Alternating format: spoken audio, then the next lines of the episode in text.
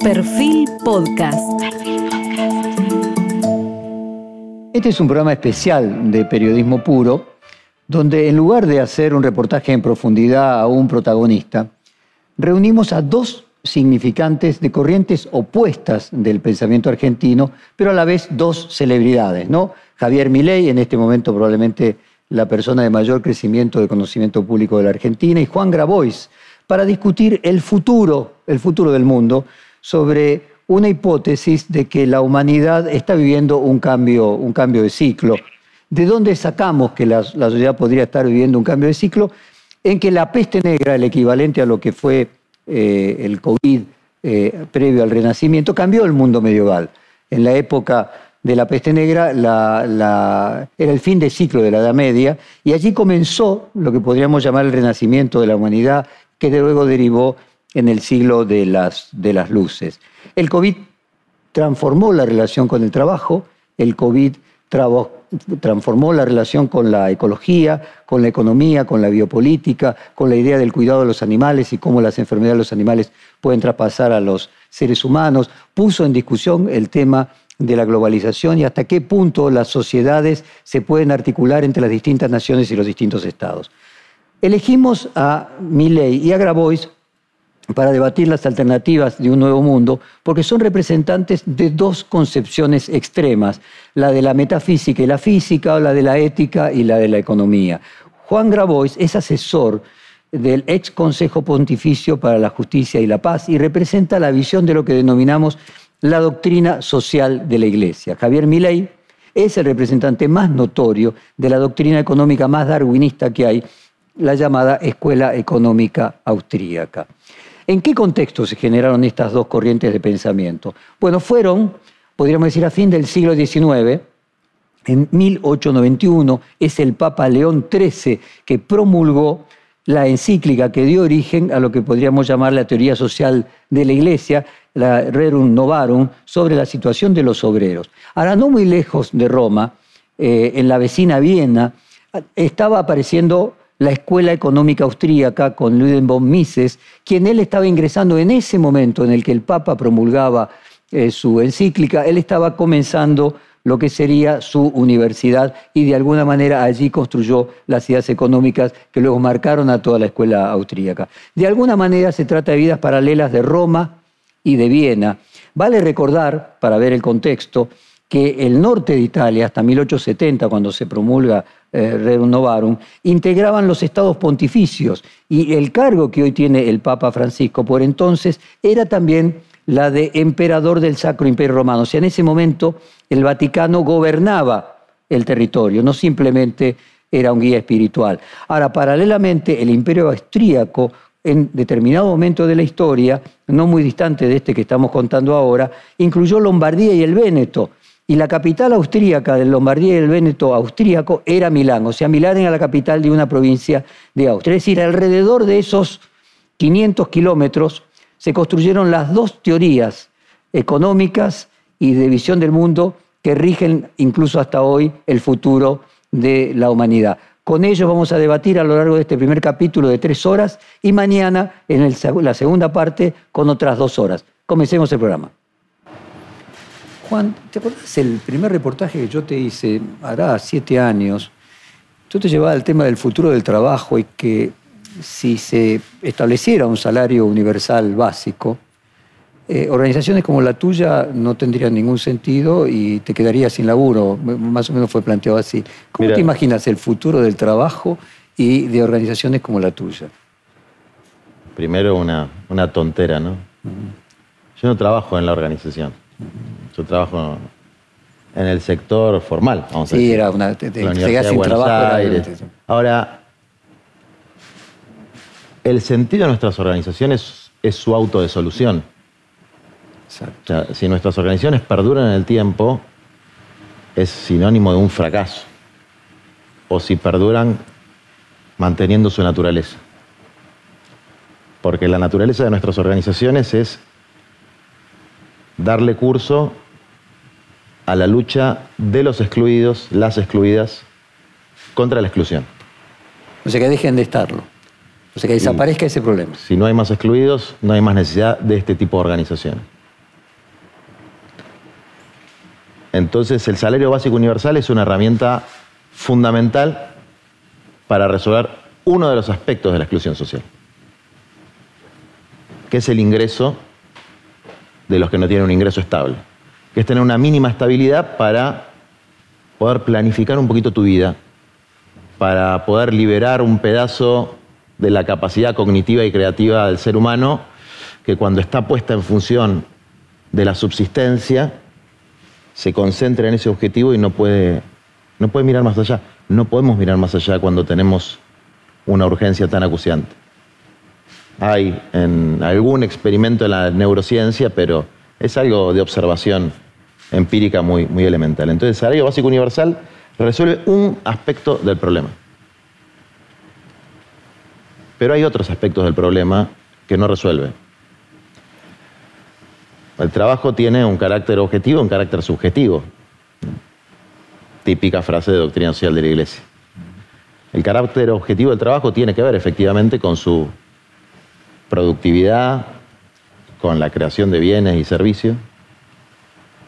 Y el carácter subjetivo tiene que ver con la dignidad del trabajo, el enriquecimiento espiritual del ser humano cuando trabaja en circunstancias de libertad y creatividad y respeto a sus derechos elementales. Resolver el problema del ingreso no necesariamente resuelve el problema del trabajo. Tampoco resuelve otros problemas como el de la exclusión del mercado inmobiliario.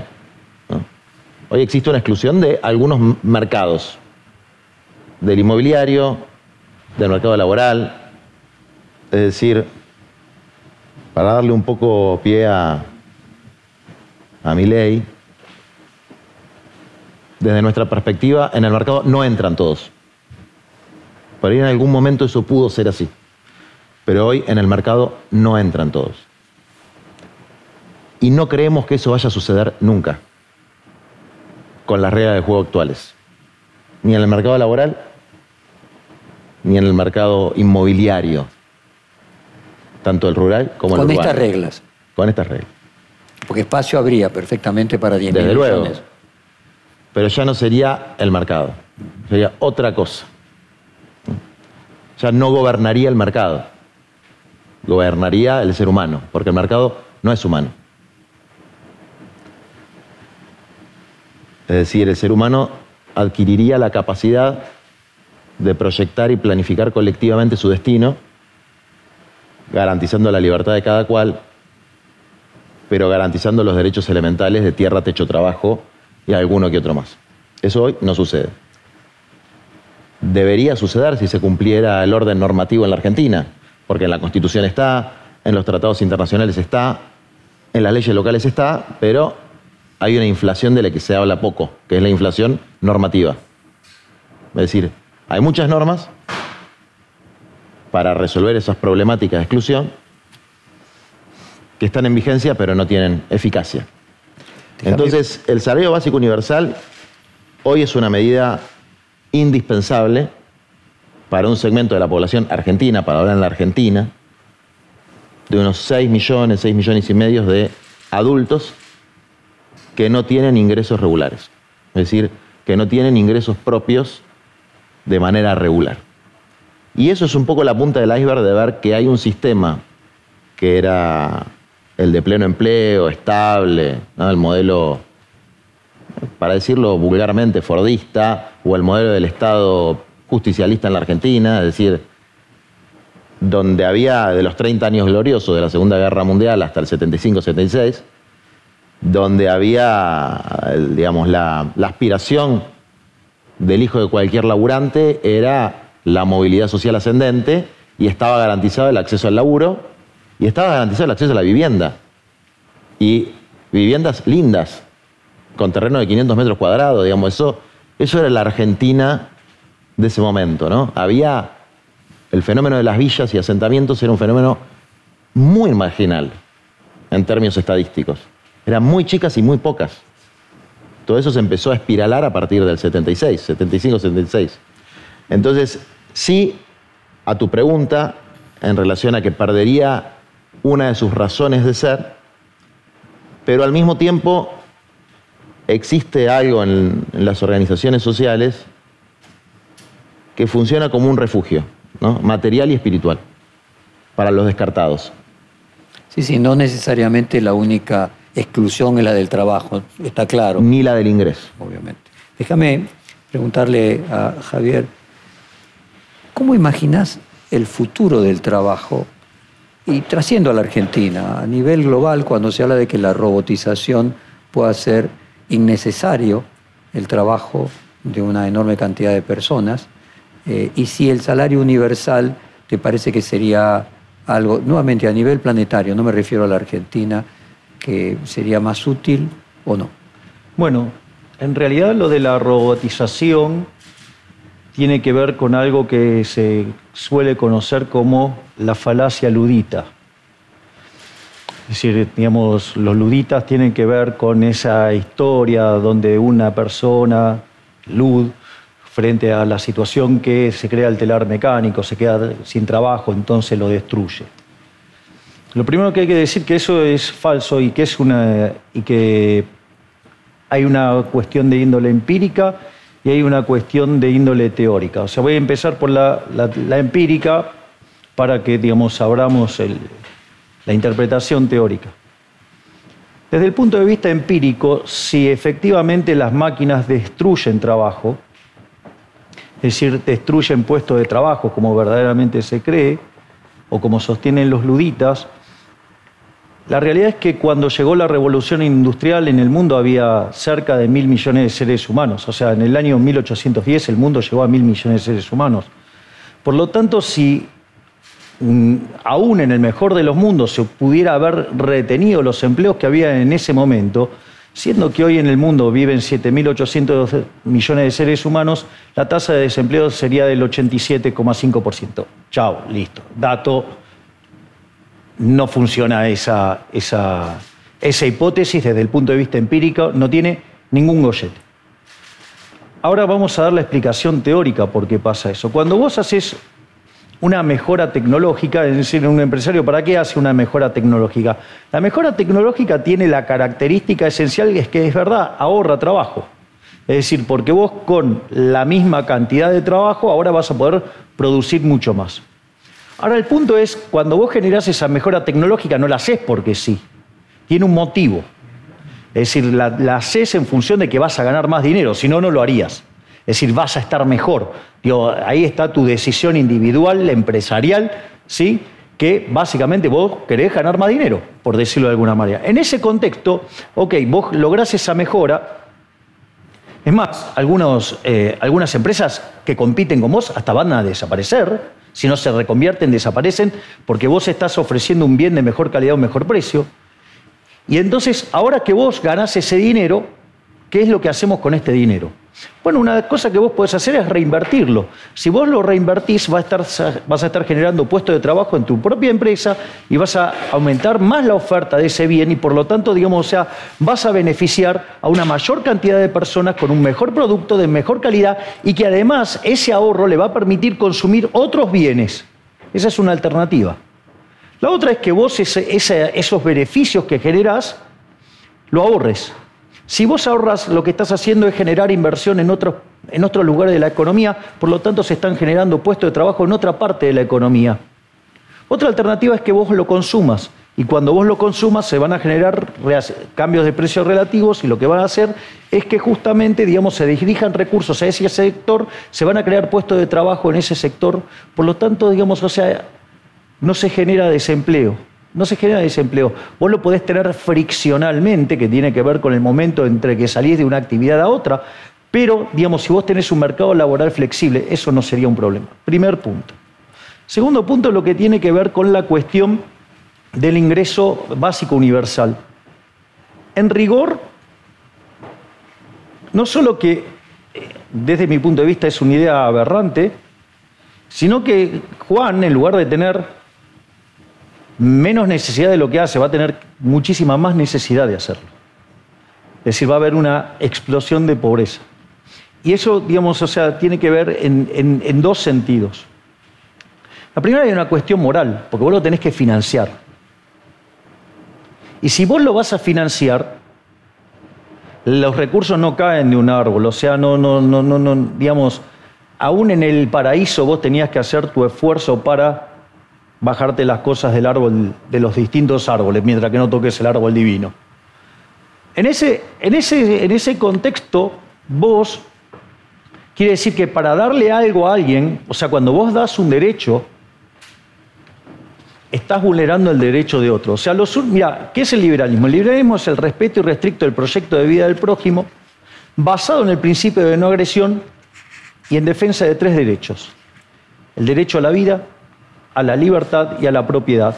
Esto quiere decir que vos vas a estar atacando la propiedad de otra persona, vos se lo vas a tener que sacar a alguien para dárselo a otro. Y eso causa daños, causa daños directos, causa daños indirectos, causa daños directos porque, digamos, te están quitando tu propiedad, que es el fruto de tu trabajo, eso afecta tus incentivos a trabajar, es decir, porque si vos no podés percibir los beneficios de tu actividad, o sea, o sea, ¿qué más justo que vos puedas disfrutar de los frutos de tu trabajo, de tu esfuerzo, y te están diciendo que no, que te lo van a sacar.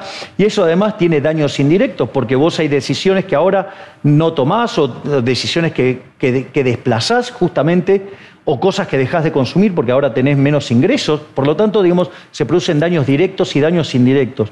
Y hay una parte de una dimensión todavía muchísimo más grave, que es muchísimo más grave, que es el hecho de que vos en el mercado, sí, en la economía de mercado de libre empresa, o sea, el capitalismo de libre empresa, es decir, no el de los empresarios, o sea, que es la economía de los fascistas, la economía de libre empresa, vos solamente podés ser exitoso sirviendo al prójimo con bienes de mejor calidad o mejor precio. Es decir, vos sos un benefactor social, porque no solo que provees bienes, sino que además das laburo. Ahora, este, este, es un tema muy interesante porque si vos tenés garantizado tu ingreso, ¿cuál es tu problema? Tu problema es que vos te podés desentender del mercado. Y si esa conducta la lleváramos todo al unísono, ¿qué es lo que pasa? Vos derrumbarías la producción del sistema y quedaríamos todos en la miseria. Eso es una cosa bastante, bastante complicada cuando uno pasa del análisis de equilibrio parcial al análisis de equilibrio general. Por eso es muy importante, digamos, a mí me, me hace sentir orgulloso que en el escritorio esté probablemente uno de los tres libros más importantes de la historia de la economía, que es La acción humana de Ludwig von Mises. Eh, lo interesante es entender la lógica de la acción humana. O sea, básicamente, ¿qué es lo que a vos te produce satisfacción, por decirlo de alguna manera? O sea, vos lo que te hace bien es consumir distintos bienes. O sea, después digamos las características que puede tener esos bienes puede ser distinta. O sea, por ejemplo, hay gente, digamos, que puede sentir satisfacción haciendo caridad. Y eso es una forma también, es otro tipo de consumo. O sea, que no sé, digamos, que después aparezcan tipos que eh, por la matemática, no saben ponerle conceptos a las cosas, es otro problema. Por eso digo, yo tengo tanta admiración por Gary Becker. Creo que en algún en el reportaje yo te conté que tenía un cuadro de un metro y medio por un metro en el medio del living de, mi casa, motivo por el cual, digamos, o sea, estoy orgulloso que no estés porque básicamente Conan me trajo a mis nietitos, a Murray, a Milton, a Robert y a Lucas, motivo por el cual, digamos, estoy feliz y no tengo problema de haber tirado abajo esa pared para que, para que todos pudiéramos estar en ese momento en el departamento. Ahora, ¿qué es lo importante? Entonces, ¿qué es ¿Cómo funciona el proceso decisorio?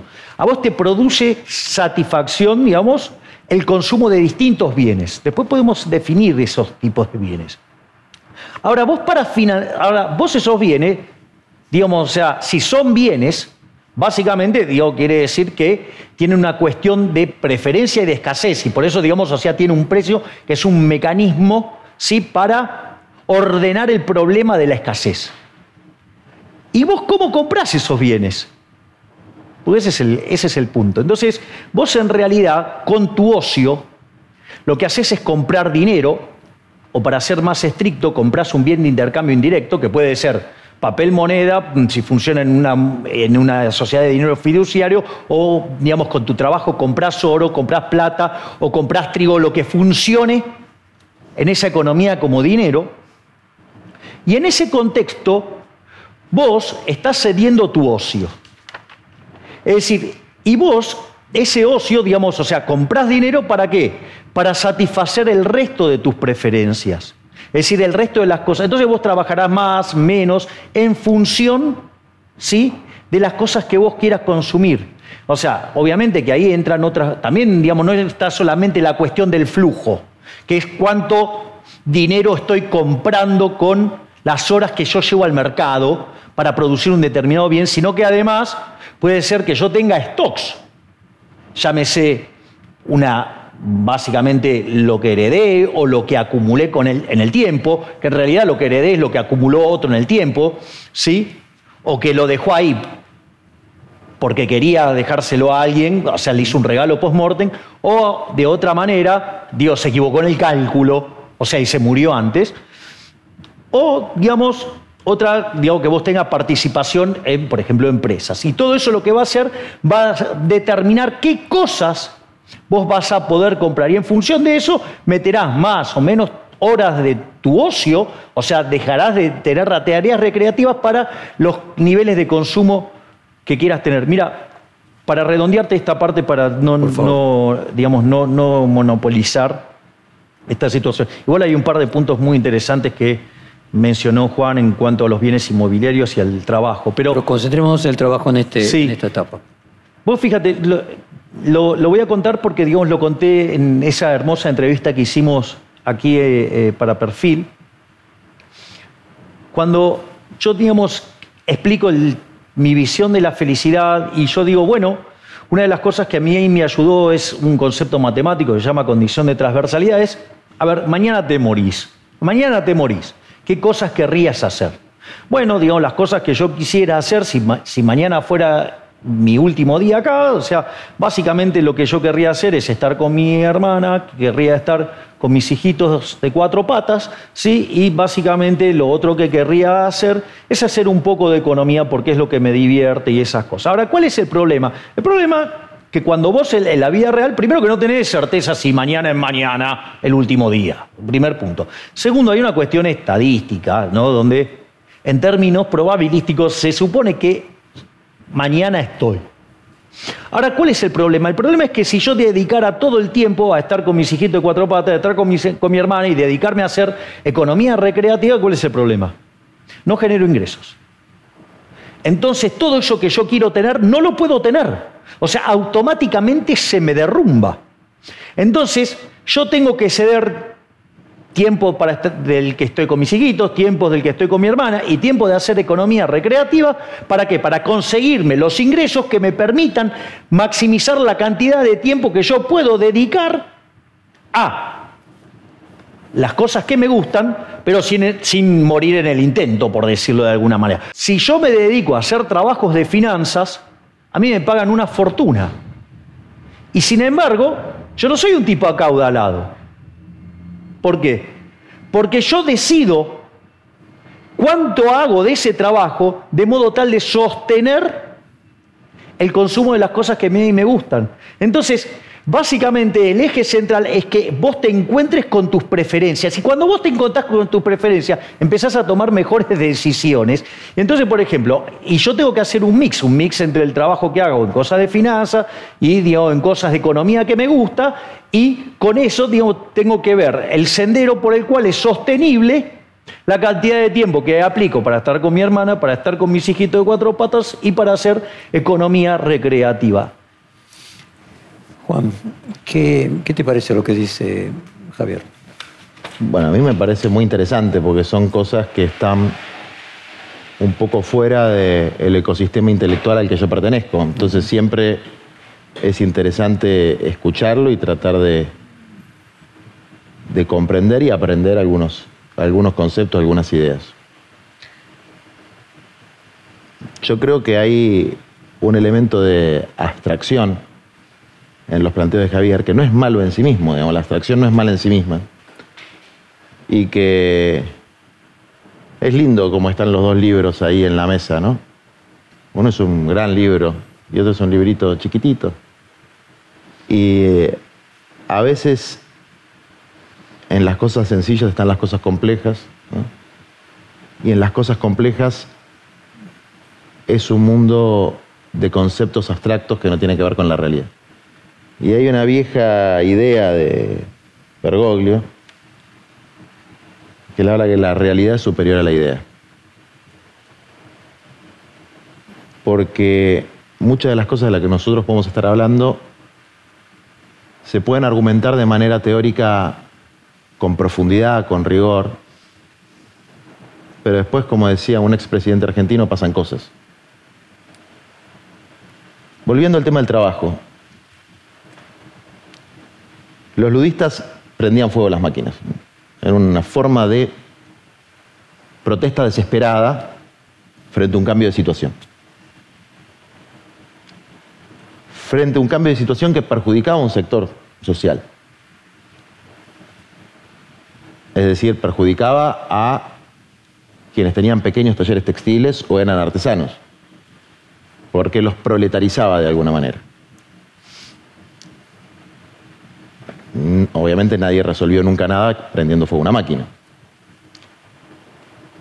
Pero a veces las formas de expresión de la desesperación, de la falta de visión de un proyecto de vida, si no hay mecanismos sociales para que las expectativas, para hablar un poco en los términos de expectativas, de los desesperados encuentren un cauce en la esperanza, eso termina en violencia y termina en la destrucción de lo que se pretende preservar, que es, por ejemplo, la propiedad. Entonces, para poder garantizar la vida, la libertad y la propiedad, tiene que haber esperanza. Y tiene que haber un umbral mínimo de dignidad para todas las personas. Si no, no hay forma de garantizar eso. Es lo que vimos fundamentalmente después de la Segunda Guerra Mundial. Cuando el capital y el trabajo hacen ese pacto, algunos llaman keynesiano, pero más allá de los nombres, que permitió tener eh, niveles de acceso a los bienes esenciales de la vida muy altos. Pero volviendo al título del tema, del futuro del trabajo. Primero hay que distinguir trabajo de empleo. Hay una relación de género y especie entre trabajo y empleo. No todo trabajo es empleo. Cuando uno habla de empleo, se refiere a la relación laboral obrero-patronal. Con remuneración. Con una remuneración en base a la prestación de una determinada cantidad de tiempo de trabajo, con una determinada categoría, etc. Y gracias a la lucha de los trabajadores, ese trabajo está regulado, acá y en todo el mundo por leyes que son más protectorias, menos protectorias, pero que en definitiva establecen salarios mínimos, jornadas máximas, porque en los albores de la industrialización la jornada de trabajo era 14, 16 horas, en situaciones de explotación extrema. Eso no, no fue una cosa autorregulada por el mercado, fue producto de una lucha social de los obreros en todo el mundo. Con el mercado solo hubiera mantenido las 14 horas. Pero desde luego. O otras formas de explotación que tendieran a maximizar los beneficios de los propietarios del capital, a costa de lo que sea. Porque el mercado y la lógica del capital no es humana. Tiene una propia lógica. No, está basada en las decisiones de los seres humanos. Eso no es cierto. Eh, tiene una dinámica perversa. Entonces, Empleo y trabajo no son lo mismo. ¿Y Puede haber otras formas. uno y otro, ¿crees que va a ser diferente? Yo creo que el empleo va a tender a reducirse cada vez más. Es decir, la relación laboral que nosotros conocimos en el siglo XX como la típica relación laboral, sobre todo en los países desarrollados, pero también en, en el proceso de sustitución de importaciones de Argentina, eso va en vías de extinción. Y va en vías de extinción, entre otras cosas, sí, desde mi punto de vista, por el aumento de la productividad del proceso de creación de bienes y servicios y por la robotización y la automatización, que no es lo mismo que una máquina. Porque un robot es una máquina, pero es algo más que una máquina. Tiene capacidad de autorreplicarse, de aprender, de funcionar de manera mucho más autónoma que una máquina que siempre requiere al ser humano, ¿no? Eh, detrás. Pero entonces el, desarrollo de esa productividad hace que, desde luego, necesitas muchísima menos mano de obra para producir los mismos bienes, y en este sistema eso provoca descarte. ¿Eso necesariamente tiene que ser así? No. Si la renta tecnológica, que no es producto de las innovaciones del sector privado, eso es un mito, es producto de la riqueza construida colectivamente por los pueblos y en algunos casos muy directamente asociada a inversiones en investigación y desarrollo del Estado. Internet, la tecnología de los iPhone, la tecnología de la vacuna contra el COVID, todas están íntimamente asociadas a la utilización de la riqueza socialmente generada aplicada por el Estado. Entonces, si esa renta tecnológica se aplicase a fomentar otras formas de trabajo, que no necesariamente son trabajos tendientes a crear los valores que pueden ser monetizables eh, en el mercado tradicional, sino que son otros valores. Tienen una productividad alternativa, una productividad ambiental, una productividad cultural, eh, una productividad humana, los seres humanos seríamos más felices. Viviríamos más pacíficamente y fraternalmente. Porque también en el, en el proceso de surgimiento del capitalismo, cuando era un, un movimiento, digamos, el liberalismo como ideología y el capitalismo como fenómeno socioeconómico eran un movimiento revolucionario contra el oscurantismo, contra el feudalismo. Y la Revolución Francesa permite el ascenso de la burguesía al poder, es decir, de los comerciantes, de, los empresarios. El concepto, el eslogan, no era libertad, vida y propiedad. Eran libertad, igualdad y fraternidad. Y la fraternidad tiene que ver precisamente con la capacidad de compartir el producto de la riqueza socialmente construida. No solamente porque es producto del trabajo de toda la sociedad, sino porque es producto del trabajo intergeneracional de los pueblos del mundo. Ahora bien, hablando del salario universal, porque por ahí no se entiende cuál sería su aplicación práctica en este momento, no es satisfacer todas las necesidades de consumo de la gente. En una aplicación práctica en la Argentina. Aquí que hay como mucha laraca con que se gasta mucho en planes sociales y cosas así, que es absolutamente falso. El salario universal no llegaría a ser un 30% de los ingresos de las familias pobres. Es simplemente garantizar la línea de indigencia por adulto equivalente, que hoy está más o menos en 10 mil pesos, 11 mil pesos. Los alimentos de la canasta alimentaria. Tenemos 5 millones de indigentes, garantizar que eso no existe. Pero los sectores populares en la Argentina, sus ingresos lo obtienen del rincón oscuro y residual del mercado donde se les permite existir. ¿Qué es lo que llamamos economía popular? Los ingresos de los sectores populares en la Argentina, los más pobres, los obtienen fundamentalmente trabajando en sectores como la recolección y el reciclado de residuos, que es donde yo empecé a militar, en el sector textil, informal, en pésimas condiciones laborales, que solo cuando hay una organización comunitaria dejan de ser algo muy parecido al trabajo esclavo. En el sector de la pequeña producción de alimentos, o sea, de la ruralidad pobre, como al menos 40.000 familias, núcleos de agricultura familiar, de horticultores que no son dueños de su propia tierra, no son propietarios, que están trabajando muy precariamente porque tienen que pagar a los propietarios un canon locativo absolutamente injusto, porque precisamente esas tierras, por ejemplo en el Cinturón Hortícola de Plata, no es que las fabricaron, fueron producto de una entrega gratuita de tierras del Estado. Porque en todo el proceso de distribución de la propiedad en la sociedad argentina y en casi todo el mundo, no es que los propietarios la crearon, despojaron a otros, despojaron a los pueblos originarios y lo despojaron paradójicamente con la fuerza del Estado.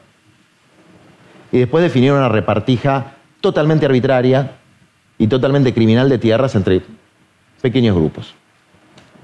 Bueno, ese es el origen de la propiedad inmobiliaria rural en la Argentina. O sea, un robo, pero en el sentido más directo de la palabra, sin entrar en una disquisición sobre los impuestos. Fue un robo perpetrado con los recursos del Estado argentino.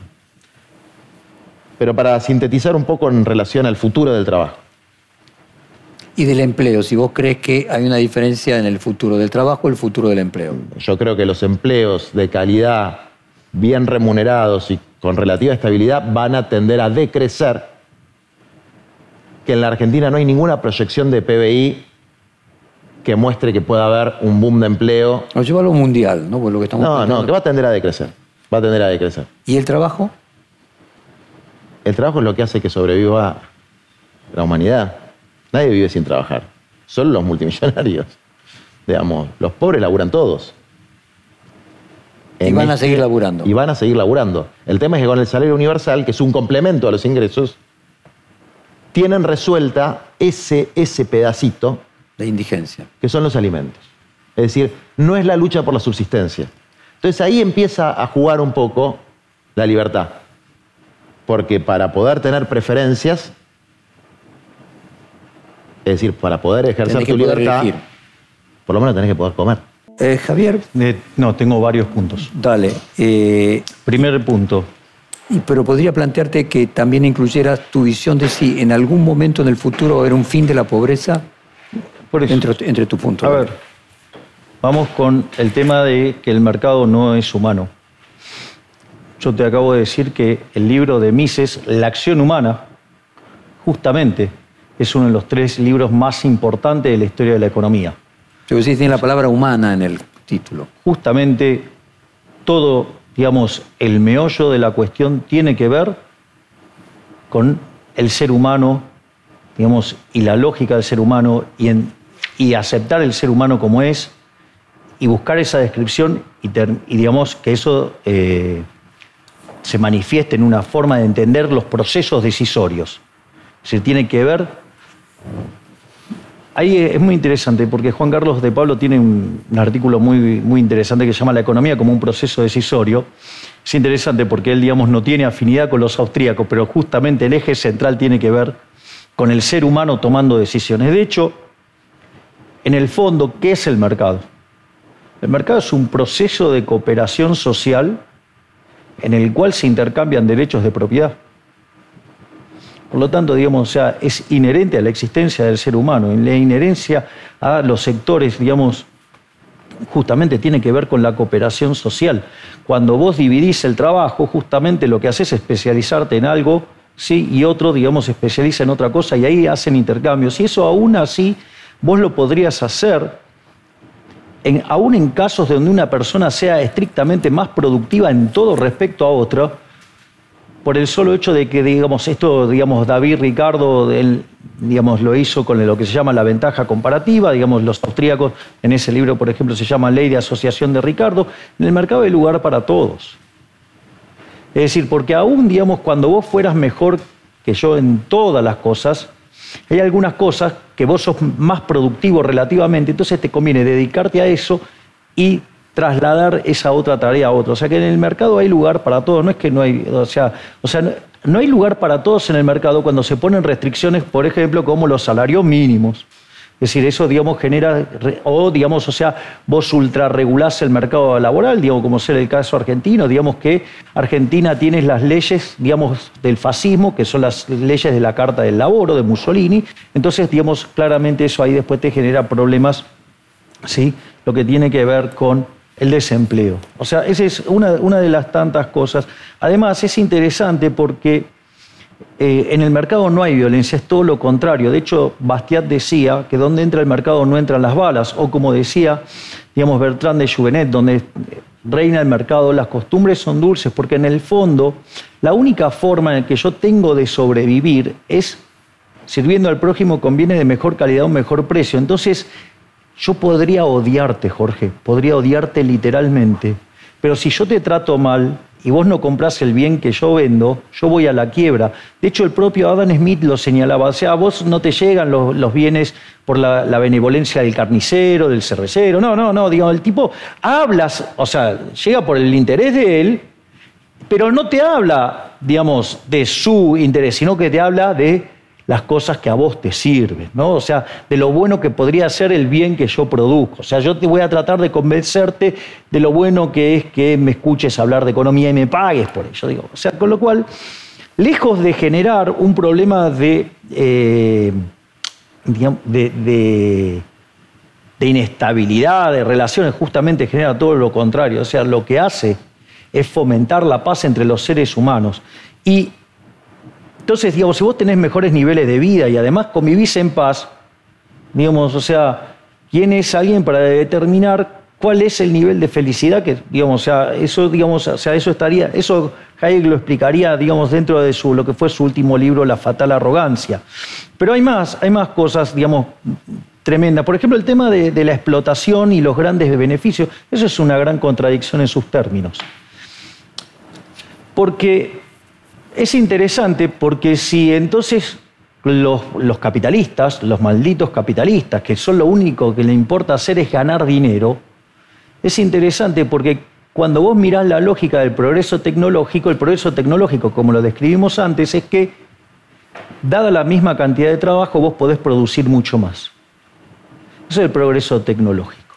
Es decir, entonces, es interesante porque si vos estabas explotando a los trabajadores, el último que tendría incentivo a generar un progreso tecnológico sería el empresario, porque justamente lo que haría es bajar la cantidad de trabajo y así eliminaría, la, digamos, o sea, se le bajaría la explotación, sería, sería algo que iría en su propia contra, es decir, no tendría sentido, no aparecería nunca el progreso, digamos, eh, tecnológico, o sea, digamos, desde el punto de vista de esto de, de la explotación. De hecho, también la, cuestión de la, de robotización. A ver, digamos, o sea, los robots digamos, van a generar eso, de vuelta. Es un problema de vuelta de mirar mal el, análisis de mercado que tiene que ver con esto que explica tan brillantemente Haskell en su libro La economía en una lección, que dice cuál es la diferencia entre el buen economista y el mal economista. Bueno, el mal economista solamente mira un mercado y no tiene en cuenta los efectos sobre otros mercados, ni tiene tampoco en cuenta los efectos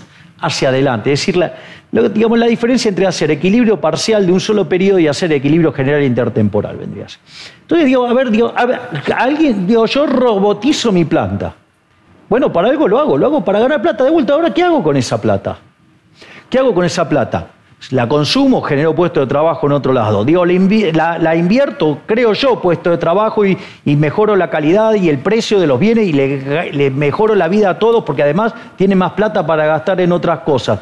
Digamos, la ahorro y convierto, eso se convierte en inversión en otro lado. Es más, mirá que digamos, puedo llegar a ser tan perverso, tan complicado como ser humano que la hundo en la tierra hago desaparecer ese dinero. ¿Sabes qué? Digamos, se achica la cantidad de dinero, la economía, el nivel de precios es más bajo, digo, se beneficia entre toda la población y beneficia más a los que son más castigados por el impuesto inflacionario, los beneficiaría muchísimo más, porque, digamos, o sea, esa situación sería algo que los beneficiaría. Pero no solo eso, el tema de la, de la innovación, digamos, como algo generado del Estado, eso también es una falacia. Porque si fuera así, entonces, o sea, quiere decir que yo mañana mando un decreto y digo, créase la teoría de la relatividad. No, la teoría de la relatividad la generó un señor llamado Albert Einstein. O sea, y por lo tanto, digamos, o sea, el Estado no resuelve nada. El Estado, digamos, o sea, en realidad es una organización violenta que vive ¿sí? de una fuente coactiva de ingresos, porque nadie paga voluntariamente los impuestos, te lo sacan a la fuerza.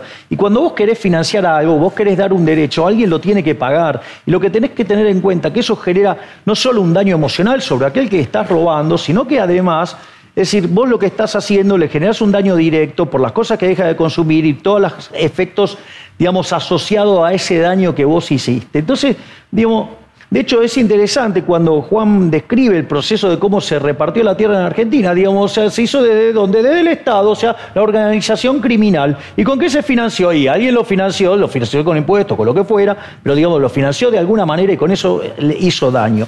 Después la idea de, igualdad, digamos, a ver, cuando uno mira, eh, digamos, o sea, vamos bien para atrás y en el liberalismo, ok, nos encontramos con John Locke. Y justamente habla del derecho a la vida, a la libertad y a la propiedad. O sea, y la igualdad que consagra el liberalismo es la igualdad ante la ley. Entonces la pregunta es, empieza a ser de índole moral. ¿Qué es lo que, digamos, por qué motivo yo me creo dueño de robarle algo a alguien para dárselo a otro? ¿Por qué, digamos, o sea, estoy convalidando el robo? ¿Por qué convalido la violencia? ¿Por qué convalido la, desigualdad ante la ley? Es decir, si yo quiero que todos seamos iguales por la fuerza, eso es tremendamente violento, porque afortunadamente y gracias a Dios somos todos distintos. Eso es lo que genera la cooperación social, eso es lo que promueve la paz. Y si vos vas a pasar con la guillotina igualadora, va a ser profundamente salvaje. Por eso a mí me encanta siempre el, caso, digamos, de Procusto en Grecia, ¿no? O sea, digo, un tipo que tenía una obsesión con la igualdad. Entonces invitaba a la gente a su casa, los alcoholizaba ¿sí? Y, después entonces los invitaba a dormir. Y, si, y él tenía una cama, y si, y si él era más largo que la cama, le cortaba las piernas o le cortaba la cabeza. Si era más ancho, le cortaba, digamos, o sea, los brazos, y si era más corto, lo estiraba hasta matarlo. Entonces, digamos, imagínate en esta, en esta locura, o sea, bueno, entonces todos tenemos que tener, por ejemplo, la misma estatura promedia. Bueno, los partidos de básquet serían un desastre. O imagínate un partido de tenis para que yo digo, pueda jugar contra Federer, le corto un brazo o una pierna a Messi para tener un partido, digamos, no, no funciona así. Es decir, no, digamos, o sea, no funciona dañando al que crea riqueza. No va a estar mejor el que está peor porque vos estás dañando al, al, que crea riqueza. Y querer igualar todo para arriba es imposible porque violenta la restricción de presupuesto. O sea, violenta, digamos, el problema de la escasez. Entonces, para eso se inventó el sistema de precios justamente para que se asignen los recursos. Y ahí, ahí, ahí hay otro tema que es muy interesante, que qué pasa, digamos, con, la, lectura esta, digamos, del problema ludita. ¿Qué pasa cuando vos generás una renta en un, en un sector? Bueno, eso es un mecanismo de atracción de recursos, es un mecanismo de atracción de recursos. Ahora, ese mecanismo de atracción de recursos, si vos, si vos Violentás la señal de precio porque te la apropias de algún modo, no sé, te cobro retenciones, te cobro más impuestos, te saco la renta de lo que vos quieras. Bueno, en ese mecanismo vos lo que haces es que como los recursos tenían que pasar del sector B al sector A, que es el que está floreciente, y vos le metés una restricción, ¿qué pasa? Vos el sector B lo destruís, lo precarizás, y el sector A, que es el que se tiene que expandir, no se expande. Entonces, si vos Lesionás la señal de precios, digamos, en cuanto a bienes. Lesionás la señal de precios en cuanto a salario, porque los regulás y ponés salario mínimo. ¿Cuál es el problema? El problema es que vos vas a tener problemas para crear puestos de trabajo. Entonces, cuando vos tenés problemas para crear puestos de trabajo, ¿qué pasa? Vos fíjate, los jóvenes empiezan a no conseguir trabajo. Entonces, ¿qué hacen? Emigran. Es más, si ese problema es demasiado, demasiado acuciante, no se produce la acumulación de capital. Y si vos no producís acumulación de capital, digamos, las personas tienen menos máquinas, por decirlo de alguna manera, per cápita, y por ende la productividad es menor, y por ende los salarios son menores, y por ende te aumenta la cantidad de pobres indigentes. Y si ese proceso está, digamos, complementado con restricciones en el mercado de bienes, o sea, llámese vulnerar la señal de precio, vulnerar los, regímenes, digamos, bajo los cuales producís y vulnerar las lógicas del mercado del trabajo, vos lo que vas a generar es una explosión de desempleo que a los que más va a castigar es a los más jóvenes, que son los que no, los, a los outsiders del mercado, es decir, los que tienen que ingresar. Entonces, dada la restricción del mercado laboral, no ingresan, por eso se te van del país, que es una de las cosas aberrantes que nos está pasando. Y después, digamos, otra cosa para, digamos, eh, también eh, marcar, a ver, al mundo le fue bien desde la segunda mitad, en la segunda mitad del siglo XX en adelante, no gracias al keynesianismo, sino pese al keynesianismo. Es decir, si no hubiera sido por el keynesianismo, estaríamos mucho peor. En estos días, o mejor, peor, estaríamos muchísimo mejor, perdón. ¿Qué es lo que quiero decir? En estos días se dio algo dentro de la aberración que es la guerra, es que se terminó de desmantelar la mentira keynesiana, una de las tantas mentiras keynesianas. ¿En qué sentido? Vos fíjate esto. Una de las cosas que sostienen los que defienden las ideas keynesianas es que el mundo salió gracias a la guerra. Es decir, que el mundo salió adelante con el keynesianismo y la guerra. Y de hecho, el propio keynesianismo abogaba por esto. Es más, o sea, es bastante complicado el tema del keynesianismo, porque Keynes no solo, digamos, que avalaba, digamos, y pontificaba el sistema fascista, en, la, en el prólogo de la edición en alemán le canta una oda al nazismo. O sea, entonces, digamos, y que él, digamos, reconoce que su sistema funciona en un sistema totalitario, y si llegan a leer los capítulos de inversión, digamos, no el primero, sino el segundo de sobre inversión, se van a espantar. Es decir, porque de hecho él consideraba que el sistema ideal era el comunismo, y, el problema que él decía, la Unión Soviética le parecía una cosa maravillosa. El único problema era que se había aplicado con la violencia de los judíos, o sea, con lo cual además era un antisemita. Estamos frente a un personaje verdaderamente perverso y sus ideas económicas también son perversas y su teoría a quien más daño le hace es a los trabajadores, porque como termina destruyendo la intertemporalidad, vulnera las restricciones de presupuesto, malforma la idea de la noción de la tasa de interés y el nivel de precios, entonces, digamos, los precios se forman como un markup sobre los costos y eso es lo que habilita, por ejemplo, la demonización de determinados sectores por pelear por salarios mejores, cuando en realidad, digamos, es parte de una negociación que uno quiera tener un salario mejor. Entonces, Digo, si el sistema va a estar como ahora, que es un sistema fascista de tres patas, que es, que es manejado por los políticos corruptos, por los empresarios, es decir, que son los socios de los políticos corruptos, que son aquellos mismos que impulsaron la, digamos, el régimen del 30 y que fue lo que dio origen a la llegada del peronismo, desde mi interpretación, frente a los abusos de la sociedad entre empresarios y políticos ladrones, porque el empresario no puede comprar favores que el político ladrón no tiene para vender y solamente lo tiene para vender porque puede utilizar el monopolio de la violencia. Entonces, digamos, en ese contexto, ¿qué pasó? Se abusaba de los trabajadores. Y lo que hace Perón es capitalizar ese problema. Desde mi punto de vista lo resuelve más porque crea el fascismo de tres patas y a la luz de los hechos funcionó mal. La tercera pata sería, digamos, los sindicalistas. ¿Sí? Como representación de los trabajadores. Claramente, a la luz de los hechos, el sistema funcionó mal.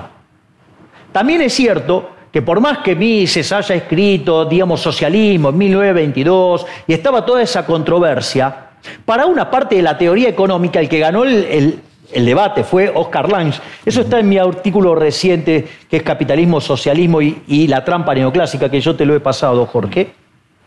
De hecho, en mi nuevo libro hay una en el Camino de Libertad hay una reproducción de ese, de ese artículo.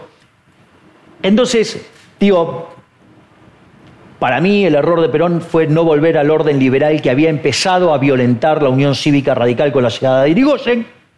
Claramente que lo que creó funcionó mal y el problema es que los que vinieron atrás, como decía el gran Bernardo Neustadt, los que vinieron atrás quisieron hacer peronismo sin Perón.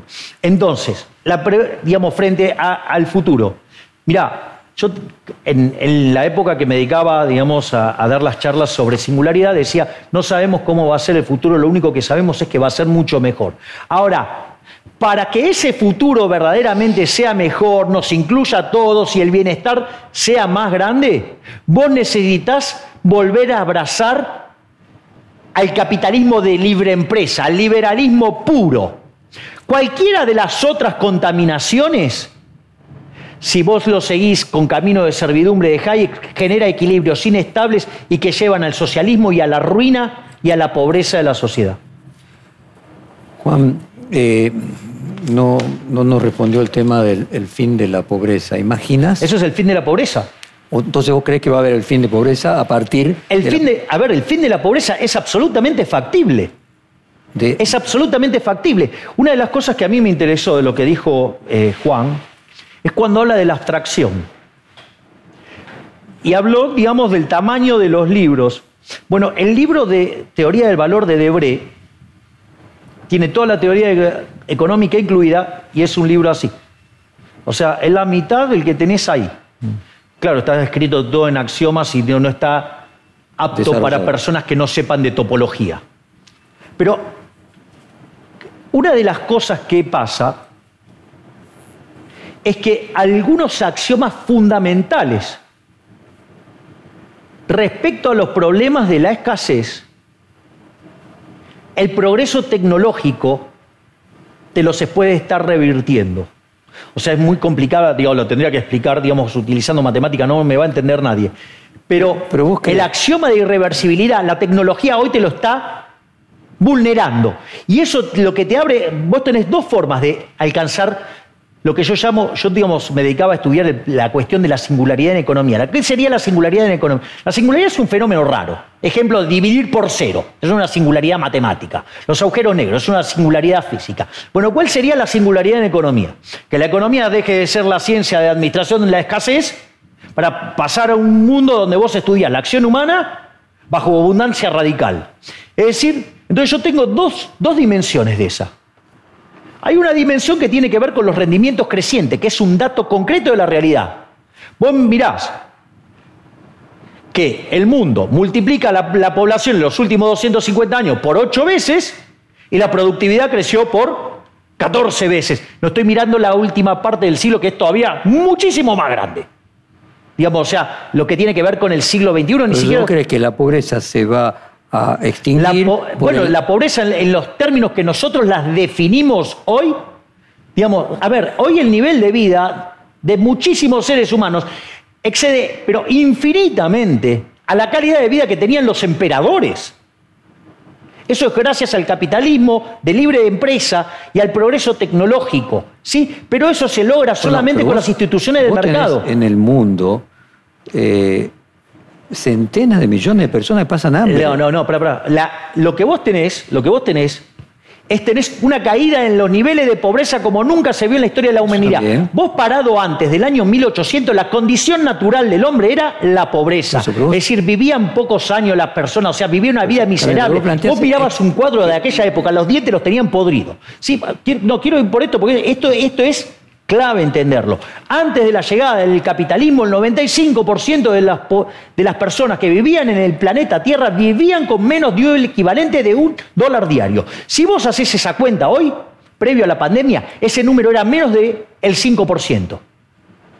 En un mundo que multiplicaste por 8 la cantidad de gente Por eso, o sea, lo que vos decís es que inevitablemente se va a lograr que esas personas que aún hoy en el mundo viven en situación de pobreza dejen de vivir en situación de Exactamente, por eso no sabemos cómo va a ser el futuro. pobreza. Pero va a ser mejor. Va a ser muchísimo mejor si, solo si, vos abrazás a las instituciones del capitalismo de libre empresa.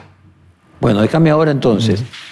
Juan, todo el tiempo del mundo. No. Y el tema del fin de la pobreza. Mi ley tiene una ventaja radical, que es que, Justo radical. muy profunda, en cualquier debate, es que él abraza un dogma. Un dogma o una cosmovisión. Para mí es muy difícil, yo tengo muchas dudas sobre, no tengo ninguna certeza sobre el futuro. Eh, algunas cosas vinculadas al capitalismo. Capitalismo cumplió una de sus promesas, vamos a decir, que es el desarrollo de la productividad ha sido brutal. Ya vivimos en una abundancia radical. Hay más bienes y servicios de los que nunca jamás hubo. Pero los procesos históricos tienen sus limitaciones también. Es decir, tener el nivel de vida de un hombre, una mujer de clase media norteamericana hoy para toda la humanidad, sería imposible siquiera recolectar los residuos de todo eso. Hay un límite ambiental. Hay un límite ambiental. Y eso tiene que ver también con el problema de la ubris, de lo que hoy es el mercado. De lo que por lo menos yo quiero significar cuando hablo mercado, ¿no? No me refiero a un mercado específico, sino a esa abstracción perversa, desde mi punto de vista, de que hay un proceso de ordenamiento espontáneo, creo que era el término de Hayek, o de catalexia. ¿no? Es la, eh, la cataláctica, sí. o digamos orden espontáneo, que es Adam Smith. Ah, e, eso me parece como un artículo de fe. Está bien, yo a, los hombres y mujeres de fe los respeto profundamente, pero me parece pseudociencia, digamos, que hay algo que espontáneamente va a ordenar las cosas. No creo que eso sea así. Pero también, el fin de un capitalista individual, desde luego yo no creo que sean sádicos. Ningún empresario que yo haya conocido, he conocido unos cuantos, es sádico.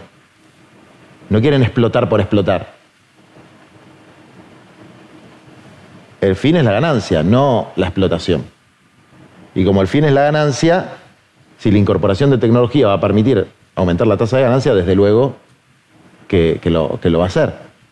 Y efectivamente... Si es más rentable que la explotación. Si es más rentable que la explotación, que podría decirse la explotación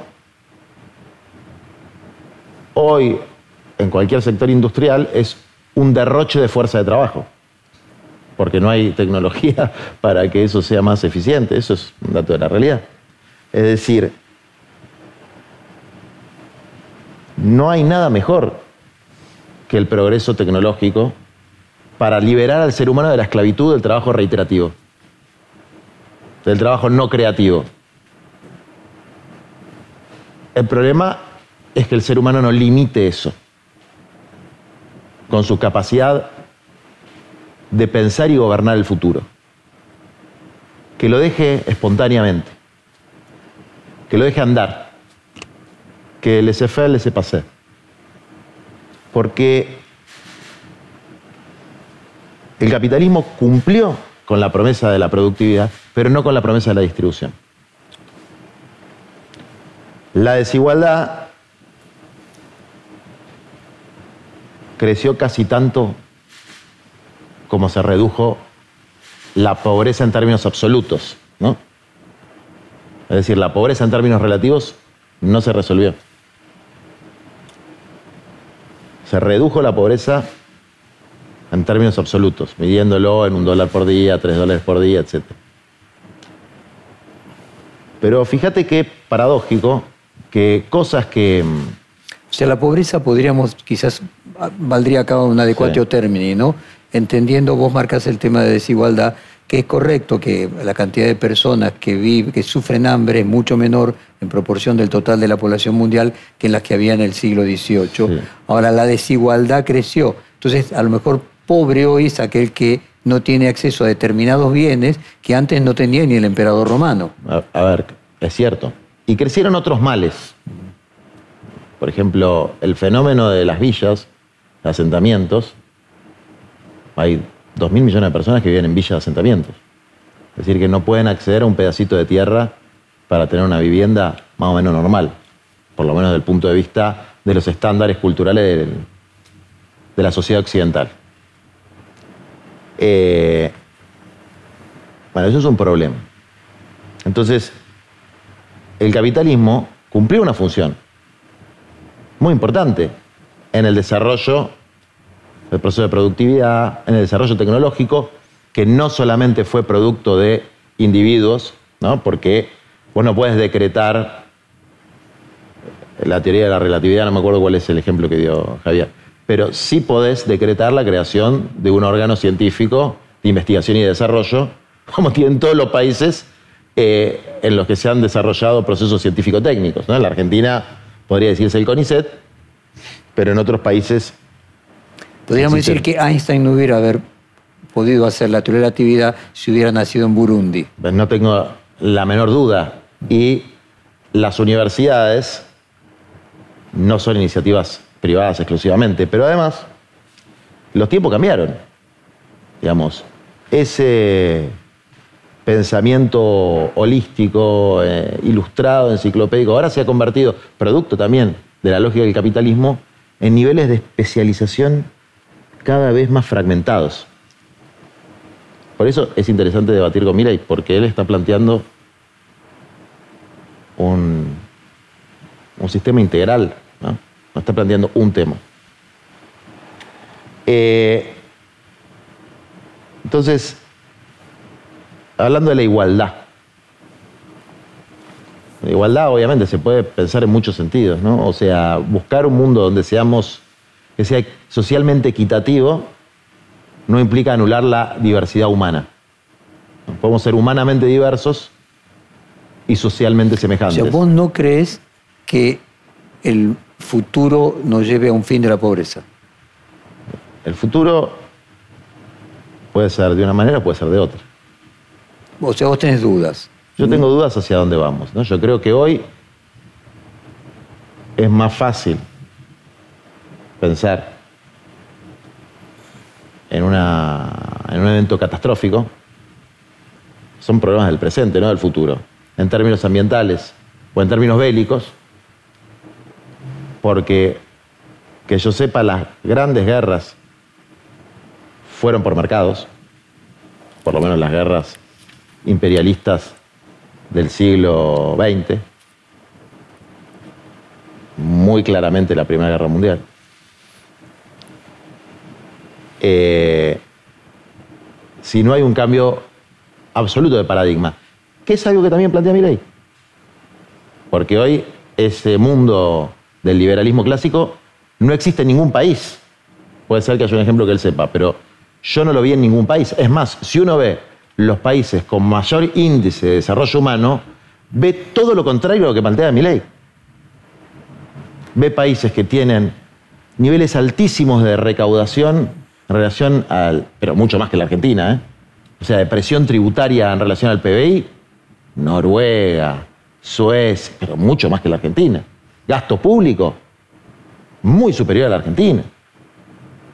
Impuestos sobre la propiedad, triplican el de la Argentina.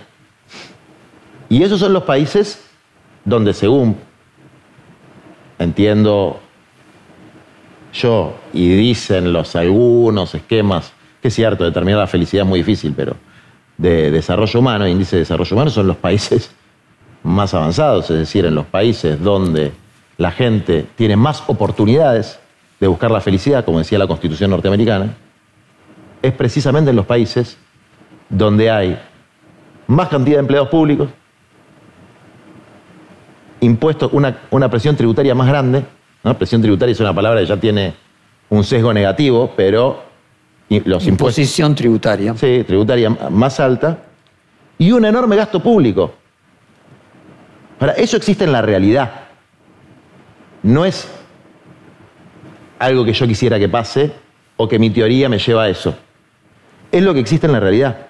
Bueno, yo quiero que la Argentina sea Noruega, no que sea un producto de un dogma, una utopía igualitaria que yo invento. Quiero que sea Noruega. Y mira, y plantea algo para mí más radicalizado, para no decir radical, que es un sistema completamente novedoso, que nunca se aplicó en la práctica. Bueno, eso para mí es, es, es muy, muy importante. Entonces, para ya dejarle la, palabra. Esto de que si el mercado, en el mercado hay lugar para todos, puede ser hasta un problema semántico, ¿no? El problema es qué, ubicación, en qué condiciones. ¿Qué hay lugar para todos? En condiciones de absoluta precariedad, de explotación, etcétera. Bueno, no me cabe la menor duda. No es lo que queremos muchos de los que vivimos en este planeta. Permítame proponer... No, no, pero quiero, quiero responder a, a las cosas que, digamos, planteó Juan. La primera es, la evidencia empírica está de mi lado. Aquellos países que son más libres son ocho veces más ricos que los reprimidos. El decil más bajo de la distribución de los países más libres está 11 veces mejor que su par en el país reprimido. Y no solo eso, sino que además, por el formato que tiene la distribución del ingreso, una log normal, una chi cuadrado, o que hay otros la llaman distribución Pareto, donde el 80% de las personas, 70, 80%, ponen el 75% en promedio, están peor que el promedio, los que están en el decil más bajo de la distribución de los países libres tienen el doble de ingreso que el ingreso promedio de los reprimidos. Tienen 25 veces menos de pobres en el formato estándar, 50 veces menos en el formato extremo. Por lo tanto, digamos, o sea, si es un dogma o no, digamos, o sea, los, números están de mi lado. como diría, Friedman, primero los datos. ¿Cuáles son los países libres? Mira, es muy interesante. Por ejemplo, dentro de los países libres vos tenías Irlanda, digamos, podés tener Nueva Zelanda, puedo tener Australia. Vos fíjate, Estados Unidos, desde que llegó Biden, del lugar 8 cayó al 20. Por ejemplo, digo, entonces Ahora es real eso, quiero decir. La, que vos digas que en un año y medio Estados Unidos pasa de La cantidad de destrozos que hizo ese hombre no tiene nombre. Digo, o sea, no, digamos, no, no, no, es gratis, digamos, o sea, ese tipo de cuestiones. Por otra parte, digo, la, la, idea de los nórdicos es increíble porque los nórdicos tienen mercados laborales muy flexibles, absolutamente flexibles. O sea, cualquiera que yo le propongo ese modelo de mercado laboral, dirían cuestiones verdaderamente aberrantes. No solo eso, cuando vos tomás, digo, dentro del capitalismo hay un rol fundamental a la propiedad privada, porque ese es la contracara del funcionamiento del sistema de precios, y el sistema de precios es un mecanismo de transmisión de información, coordinación y ajuste, y hay un rol central en la propiedad privada. Estoy simplificando para que para entrar en el eh, tiempo. Para entrar en, esta, en esta parte. Entonces, eh, la realidad, cuando vos mirás los índices de respeto a la propiedad privada, los nórdicos están entre los primeros. No solo eso, sino que además muchos se quedaron con la idea de los nórdicos previo a, la quiebra de Suecia. Una de las cosas que pasó Suecia, eh, abrazó el capitalismo, se hizo un país rico y después empezó a aplicar socialismo y terminó llevando la presión fiscal a niveles del 75%. ¿Y qué se generó? Se generó la quiebra del Estado sueco y la realidad es que de ahí en adelante hicieron todo un conjunto de reformas pro mercado y achicaron drásticamente el gasto público y la presencia del Estado. Después hay otro tema más que tiene que ver, además, cómo funcionan esas instituciones donde los países que tienen el Estado que brinda eso lo que hacen es replicar mecanismos que tratan de simular cómo funcionaría en un mercado libre. Por lo tanto, lo que hace es minimizar sustancialmente el daño que causa, digamos, la presencia del Estado. Por lo tanto, digamos, o sea, con lo cual, el caso de los nórdicos no es un caso, digamos, para, para, digamos, justamente es la prueba de todo lo contrario. Y después, por lo tanto, esto es una idea hacia adelante. O sea, recordemos que yo filosóficamente soy anarcocapitalismo, o sea, yo creo en el autogobierno. O sea, yo entiendo, digamos, que hay un, hay un artículo maravilloso de Hayek que se llama El uso del conocimiento en la sociedad y que justamente lo que hace es explicar de manera más profunda ¿sí? Esta idea del orden espontáneo y de la imposibilidad del socialismo no solo, digamos, por la cantidad de información que tendría que manejar, que nunca va a poder hacerlo, sino porque además muchas de las decisiones que ingresan en la lógica del mercado tiene que ver con el know-how. O sea, yo te puedo pasar una especificación de Shaquille O'Neal cómo hace para volcar la pelota. Digo, se me acaba de caer una sota por lo menos. Y no sé, diga, quién es el que mejor la vuelca hoy. Y por más que yo te lo dé y digamos, esté escrito en un papel, no lo vas a poder hacer. Es decir, vos no vas a poder aprender a andar en bicicleta en función de cómo yo te lo escribo en un papel. Digo, vas a tener que aprender. O sea, con lo cual mucha de esa información que se necesita para hacer esto requiere del know-how. No solo eso, sino que además mucha, digamos, la información que se necesita para que el mercado funcione es información que todavía no se creó. Es decir, es una información que vos vas a ir descubriendo a lo largo del proceso de mercado. Y entonces vos llegás, digamos, al contrasentido de la existencia del Estado, y es que entonces, ¿qué puede hacer el Estado para que las cosas funcionen mejor? No participar, o sea, con lo cual, digamos, es la bomba de neutrones sobre el socialismo. Es más, quiero hacer también un tema sobre las guerras. Digo, las guerras no las hacen los individuos. Las guerras las hacen justamente los estados.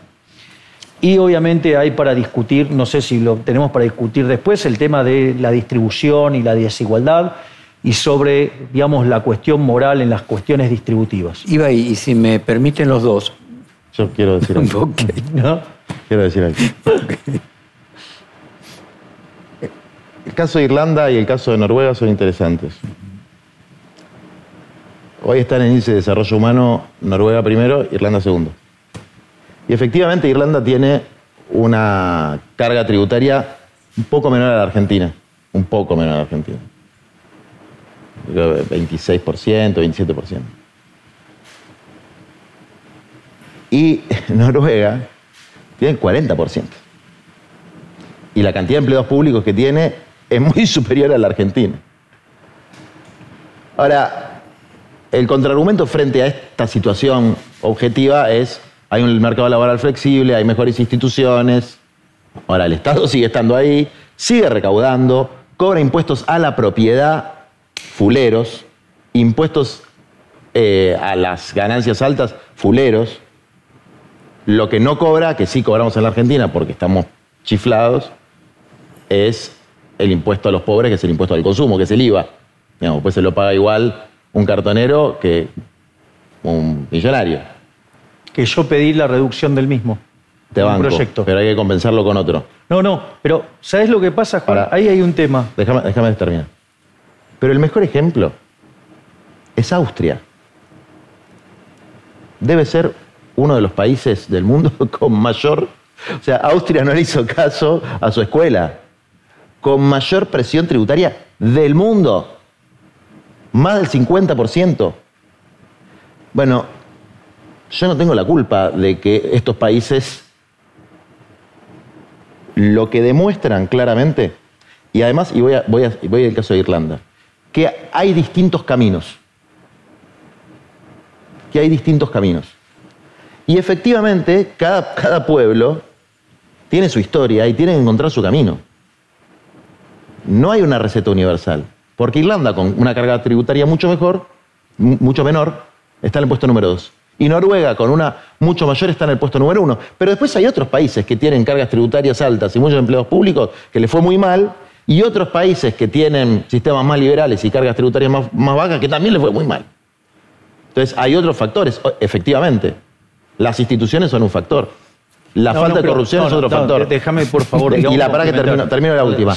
E Irlanda, y una cosa que hay que tener en cuenta, e Irlanda, para tener esos niveles de vida, tuvo que sufrir mucho. Tuvo que hacer el levantamiento de Pascuas y luchar contra el imperialismo británico, que reprimía el ejercicio de su religión y su cultura. Y gracias a liberarse de esa opresión política y económica, hoy tiene el lugar en el que está. Es decir, luchó porque no le impongan el dogma de la metrópoli.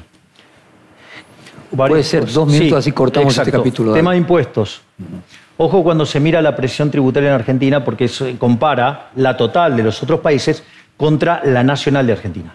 Vos tendrías que tomar en cuenta no solo nación, tendrías que tomar provincias, tendrías que tomar municipios y no te podés olvidar la recaudación por el señoriaje que después se traduce en impuesto inflacionario y golpea lo más, más fuertemente a los más vulnerables. Por lo tanto, Digo, cuando vos corregís por eso, digamos, ya estamos entre lo primero. Y cuando vos corregís por la parte de la economía que está en el segmento formal, la presión tributaria es la más alta del mundo, digamos, para el que está en blanco en argentino, es prohibitivo. Es prohibitivo. Punto uno. Punto dos, una cosa que decía Friedman. No miréis lo que hacen los países desarrollados cuando son desarrollados. Mirá lo que hicieron para convertirse en desarrollados. Es decir, esto no se puede mirar solamente la foto. Porque sí, es verdad, Europa, Europa cobra muchos impuestos.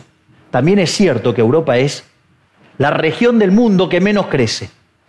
Es más, aquellos países que hicieron las reformas pro mercado, llámese Irlanda, de ser el país más miserable de Europa, se convirtió en un país que tiene un PIB per cápita 10% más grande que el de Estados Unidos. No sé, te propongo el caso de la India, un, digamos en los 90 hizo una reforma pro mercado, 30 años después, ¿sí? multiplicó su PBI per cápita por 30 veces. Es decir, crece a una tasa del 8,7%, duplica su PBI en menos de nueve años. Es decir, es un milagro. Es decir, en realidad, al mundo le fue bien, vuelvo sobre una frase anterior, pese al keynesianismo, pese al, incremento de la presencia del Estado. Y aquellos que tienen más Estado crecen menos. Entonces, cuando vos mirás la película, eh, o sea, es totalmente distinta. O sea, vos no te podés quedar en la foto, porque vos mirás la foto, sí, estás acá, pero en dinámica digamos, te están pasando por arriba. Entonces, el eje central no es mirar la foto solamente, sino que mirar la dinámica. Cuando vos mirás la dinámica, los únicos que progresan son los que abrazan la, la, la libertad. Y otra cosa, impuestos, imposición. Digo, eso va contra la libertad. Y si el Estado fuera tan bueno, hagamos 100% de Estado y donde se aplicaron esos métodos, siempre falló. Y no estoy dispuesto a aceptar la tiranía de las funciones cóncavas, que en el medio algo bueno debe haber, porque eso también es otra falacia, que la, la falacia del valor medio. Bueno, yo les propongo, eh, porque vamos a tener distintos capítulos donde esto va a volver a ser eh, eh, tema, simplemente decir que creo que nos quedó respecto a la pobreza, eh, el valor subjetivo de la pobreza, la reducción de la pobreza, a qué nos referimos con, eh, con pobreza, eh, que creo que está relacionado con la desigualdad. Entonces les propongo en el próximo capítulo hablar de libertad y de igualdad y abarcar el tema ya desde una concepción no simplemente numérica del dólar por día. Seguimos en el próximo capítulo. Muy bien. Perfil Podcast.